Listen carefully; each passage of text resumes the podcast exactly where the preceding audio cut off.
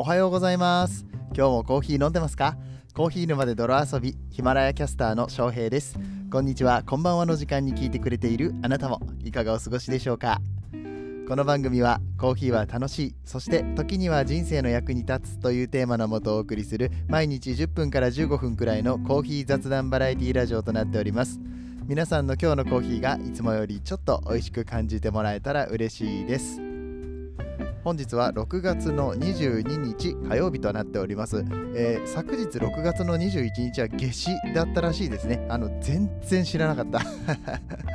まあそんなもんですよね大体ね。あのツイッターとかであの流れてきたやつを見てあ今日夏至だったんだって気づいたのがもう夜の8時ぐらいでした。みたいなこともあったりとかね。この日付だったりだとかいろいろな管理に疎い翔平さんなんですけれども。えっ、と最近ですね YouTube のプライム、こちらがね、なんかサブスク無料で3ヶ月間、登録できますよっていうのが、年末ぐらいかな、あったんで、まあ登録してたんですよ。で、あのー、3ヶ月経ちまして、まあ、結構いいサービスだな、もう1ヶ月使うか。でも、その次の月ぐらいには、うーん、ちょっと値段も高いし、やめるかってなったんですね。で、なったんだけれども、大体そういうサブスクのサービスって、月末に解約した方がお得だと思ってません、皆さん。実はさこれがさあの結構その月の途中で解約してもあの解約が切れる日まではそのまま残ってるんですよ、うん、サービスが。だから、えー、例えば、えーと、5月30日で切れますっていう風になった時に5月の、うん、5日ぐらいに、うん、解約っていうことをしておくと5月30日までは解約の手続きが済んだ上でえー、このサービスを聞くことができるんですね。いや、なんかありがたい世の中ですね。もちろん全部が全部そういうサービスじゃないんですけれども、うん、あの 全然それが分かってなくて、まあ、ちょっとあの1ヶ月あのこのサブスクを解約するのを忘れてあのやっとあの YouTube のサービスが切れたんですよ、うん、で YouTube のサービスが切れてで次やっぱり これないと不便だなっていうことに気づいてでたまたまその時 Spotify が3ヶ月無料っていうのがあったんで昨日登録しました。はい、えー、であの Spotify ひどい噛み方をしたね今ね。今ひどい噛み方をしましたよね僕は今、うん、とっても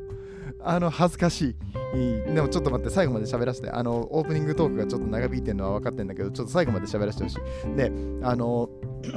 Spotify をね、3ヶ月契約しました。で、あの Spotify って、ポッドキャストも聞けるんですよ。なんで、まあ、僕が大好きなあの平野咲子さんの、うんと、アジナ副音声とか、うん、他のあ海の向こうコーヒーさんの、うんこえーと、このポッドキャストだったりとかね、いろいろ聞けるわけですね。コーヒー関係とか、こういう、えー、飲食関係のポッドキャストもチェックできるんですけれども、なんと、Spotify は3.5倍まで聞けるんですよ。確か、と Apple Podcast が3倍までかな。で、あの気づいたのは3.5倍でも話が上手な人は聞ける。全然余裕で聞ける、まあ、僕の耳が慣れてるっていうのもあるかもしれないんだけどねあの早口の人の、まあ、例えばあのメンタリスト DAIGO さんの話とか聞くの好きなんであれを2倍速でずっと聞いてるから聞けるっていうのもあるしあと Amazon のあのオーディブルあるじゃないですかあれもだいたい3.5倍で聞いてるんでまあ多分そういうこともあってあの聞きやすいのかななんてこともあったんですけれども3.5倍まで聞けるってめっちゃすごくないですか？だからコーヒー沼で泥遊びも Spotify で聞けば3.5倍の速度で聞くことができるんですよ僕まあまあ早口な方だと思うんですけれども あの一度ちょっと挑戦してみていただければなと思いましたっていうお話でございますはいオープニングトーク長々と話してしまいましたけれども後半後半戦じゃねえや 前半後半じゃないんだよ。オープニングトークと本編なんだよ。で、あの本編も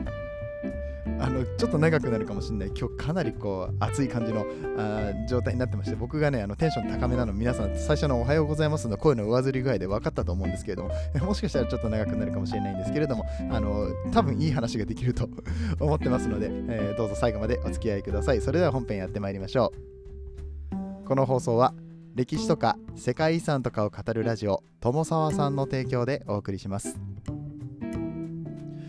はいえー、っとしまったちょっと待って、本編入る前に、あの、1個だけ言わせてほしいことがある。あの、クラウドファンディング応援本当にありがとうございます。そして100%を到達しましたと思ったら100%にさらに上乗せをしてあの僕のあの予定の目標の金額をさらに上回って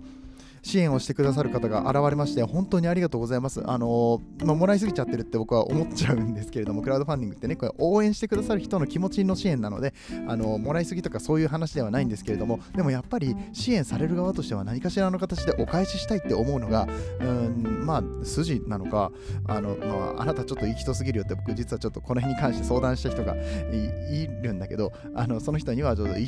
人すぎるんじゃないってあの普通にありがとうございましたでいいんじゃないっていうふうに言われたんだけど僕は何何かしらの形でお返したいなっていう気持ちがあるっていうことだけとりあえずここで表明させていただきます。はい。その後はちょっとどうなるかわかんないんだけれどもそれぐらいあの嬉しかった。であのテンションが高い理由は別にこのクラウドファンディングではございません。これからやっていく本編の話なんですけどやばいな。だいぶ時間が経っちゃってるけどあの綺麗にまとめられたらいいなと思っております。えっ、ー、と今日はね火曜日なのでビジネス回ではないんですけれども、えー、ちょっとねビジネスチックなお話になってくるかなと思います、うん、ただやっぱりこの熱量がしっかりとあるうちに喋っておくっていうのが一番大事だと思うので、えー、だったらこれを取っといてあの月曜日に回せよっていうお話なんですけど。回す？どうする？いややめとこう。あの今日話そう。うん。あのこれはですねあの僕の大好きな Voicy のスタートアップ営業ラジオの J さんのお話からちょっと取ってきた話になるんですけれども、うん、あの J さんの何日か前からの放送をね順番にこうバーッと聞いてたわけです。時間のある時に、え貯めて聞くから、うん、で、えこれが何日の放送だったかな。えー、っと6月の16日なんで約1週間ぐらい前のお話なんですけれども第396回「見立てる力。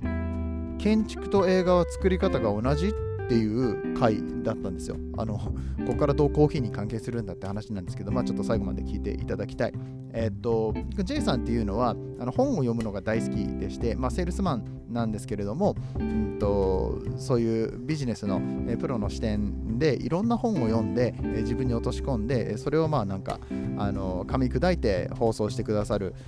本当にありがたい番組をねあのやってくださってますスタートアップ営業ラジオっていうやつがあるんですけれどもえー、今回この回で紹介してくださった本が鏡太郎さんという方の「デザイン思考の先を行くもの」っていう本なんですね、えー、聞いたことありますでしょうか？デザイン思考の先を行くものデザイン・ザ・フューチャー。ハーバードデザインスクールが教える最先端の授業創造メソッドっていう本なんですけどね、もうハーバードデザインスクールってあの天下のハーバード大学が。あの言うんだったら間違いないっていう話ですね。ハーバードってつけといたら大体本も売れるような気がするんですよね ね、あのー、で、この本の中で話されてることっていうのが、建築と映画は一緒だよって。はあって 思いません？えっていうのはこの鏡太郎さんがもともとは建築の業界にいた方だったみたいですね。うん、それが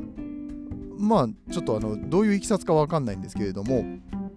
そういう映画の業界に入っていったんですって。うん、でそれが建築と映画は9割一緒だから別にそこの業種を変えることになんか何の抵抗もなかったっていうかスムーズだったみたいな話らしいんですよ。まあ、これもちょっと何言ってるか分かんねえってなると思うんですけれどもこの建築っていうのはお部屋のデザインですね。であの一つの建物の中にいくつかの部屋があったりだとか、まあ、もしくはそういう空間のデザインっていうものをしていく。そして、えー、空間一つ一つの移り変わりを描いていく、えー、そういったで、えーと、ストーリーを持っている。一つの建物はストーリーを持ってるんだと、うんえー、いうようなことをおっしゃってて映画に関してもシーンが次々に移り変わっていく。シーンっていうのはいわゆる一つの箱であって一つの部屋みたいなもの。これがどんどんと移り変わっていく、え、ということなんですね。なので大事なのはストーリー脚本であってこの脚本が次々に移り変わっていくっていうことを建物でこう表現することこれが建築であってそれを映像あとは音楽とかの組み合わせで表現するのが映画だからあとはこのストーリーっていうのが決まってしまえばそれを映像で表現するのか建築で表現するのかの違いそこしか違わないんだよっていうような話をしてるんですよ。あの頭いい人だからそういうことできるんでしょっていうふうに思うかもしれないんだけどよくよく考えてみてください。昨日の放送をあの聞かれた方ならわかると思うんですけどもえ昨日は僕はあの畠山大樹さんと月屋酒店の、えー、力くん、えー、と柱力くんのね、対談 YouTube じゃなくて、えっと、インスタライブでの対談を見てあそれを思ったよっていうような話をしたと思うんですよ。それぞれがあの、まあ、お酒のプロだったりとかコーヒーのプロだったりとかの視点であのこことここ似てるよねっていうところがたくさん出てくる。で点と点がどんどんとつながっていくんですよね。でこの点と点っていうのはあのさっき言った建築と映画でいうところの一つずつの部屋だったりとか一つずつの表現だったりすると思うんですね、うん、でっていうことはこれらをうまくつなぎ合わせていけばちゃんとストーリーとして出来上がるからこれをコーヒーでくくったりとかお酒でくくったりとか建築でくくったり映画でくくったりっていうことができてそれが一つの作品になっていくっていうようなことなんだと僕は思うんですよ。で例えばですよ、えー、この本の中で書かれてる話で言うとベルサイユ宮殿を見てえこれでなんどんな映画が撮れるかなとこれをなんだろうこのいろんな一つ一つの部屋があってさエントランスがあってさで外観があってさでそういうものをあの一つの映画として表現したらどうなるだろうっていうふうに思うかもしれませんよねみたいな話を言ってたりだとか例えばあとはジェットコースターに、えー、音楽家が乗ったらその、えー、っとアップダウンとか風の感じ方だったりだとかそういうもので作曲が一つ生まれるかもしれないですよねみたいな話をしていて確かにインスパイアされること外からインスパイアされることによって、えー、何かしらの表現が、えー、と消化することっていうのはあると思うんですけどもそれはやっぱり一人一人が、えー、何か、に長けていてですねコーヒー屋さんだったらコーヒーに長けていてでそれのストーリーっていうものがしっかりと出来上がった時に、えー、一つの作品が生まれるんだっていうようなお話でもうこれはもうデザインだろうと映画だろうとコーヒーだろうとお酒だろうと、うん、音楽だろうとダンスだろうと,、うんと、営業セールスだろうと、まあ、料理だろうと、えー、音声配信だろうともう何にでも当てはまる話だと、うん、必要なのは大事なのはストーリー脚本を書くことだとこれは人生においてもきっと同じことだと思うしあの長い人生の中での脚本を書いていくのももちろんいいんだけれどもあのその場その場のね、えー、もっとマインドフルになってあの一つの場所一つのシーンを切り取って、えー、その中でデザインしていく。それのつながりがずっと作品になっていくみたいなイメージをしていくともうこれ永遠に楽しいなって思ったんですよ。暑いでしょ今日。うん、であのコーヒーに関してもやっぱりそういう話があったりとかしてコーヒーのストーリーの話で言うんだったらねあのちょっと今度また別で話そうかなって思ってるんですけども今キャンプファイヤーでカリオモンズコーヒーの伊藤さんがえっと紙袋を再利用することによってこのエコにこの紙袋を使っていこうよと,、うんともっとレジ袋とかねあのギフトバッグとかそういうものを使わなくても、え紙袋自体に、え、ステッカーを貼ってねステッカーって言っても本当にあの安いあのダンボールじゃねえや紙なんていうの？あれなんていうの？段ボールの紙のやつ。あれガムテープ。ガムテープにちょっとデザインされたあのこれはそういうえー、っとエコバッグ的な感じで使う紙袋ですよっていううんシールを貼ると。このシールを貼ってってどんどんと使えます。だからどんな種類の紙袋でもいいんです。でこれをあの紙を貼ってえっ、ー、と使い回すことによってあうちにはこの紙袋があってこれを使ってるんですっていう風なお店が賛同してくれたりとかあとはそのお客さんがあのあここはこういうやり方だからってむしろ何だったらその紙袋が一つのファッションになるっていう意味もあったりとかしてまあもちろんその衛生的な問題とかもあるから全部が全部 OK じゃないかもしれないんだけれども、えー、そういう形であの一つうんこの SDGs に協力できないかってことを伊藤さんが考えてクラウドファンディングを立ち上げたんですね。もうこれ本当素晴らしいと思って、うん、あの多分いろんな人がいろんなご意見を持ってると思うんですけれどもそういうストーリーを書き上げることができる人こういう人がビジネスでもちゃんと成功すると思うし結局この人が求めてるもの、まあ、カリモズの今回は伊藤さんの話ですけれども伊藤さんが求めてるものっていうのはあの金銭的な成功じゃないんですよね。あのみんなの役に立ちたい、えー、地球の役に立ちたいっていうようなこと。でそういうなんか素敵な理想にみんなが共感をして投資をしてこのクラウドファンディングは必ず成功するだろうと僕は見てます。まだあの始まったばっかりで10%ぐらいしか 支援集まってないですけど。でもあそれはきっと成功すると思うしそれはなんであのそんなに魅力的なのかって言ったらあの彼の中でのストーリーが具現化されようとしているからです。それをみんなで、えー、具体化しようとするのがこのキャンプファイヤーだったりとかもするだろうしあのキャンプファイヤーじゃなくてもやっぱり発信活動をしていって自分はこういうことをこういうストーリーを書き上げたいんだ具現化したいんだっていうことを伝えていくことによってあのきっとあのいろんな人の希望になることもできるしそして価値を生み出すことができるようになると思うんです。だからあのデザインであれ 映画であれあの似てるっていうよりももうもはや一緒なんだよと。コーヒーであれお酒であれ一緒なんだよと、うん、音楽であれ音声配信であれ。もうあ僕は音楽と音声配信の親和性についてはもうめちゃめちゃあると思ってますからね、もうこれに関しては昔話したりもしてますけれども、はい、あのそういったところで一緒なんだっていうこと、うん、で、大切なのはストーリーを立てることだ。それってきっと目標を立てることだと思うしそこに至るまでのアプローチの筋書きを作ることだと思うんです、うん、だからあの まとめるとなんだ？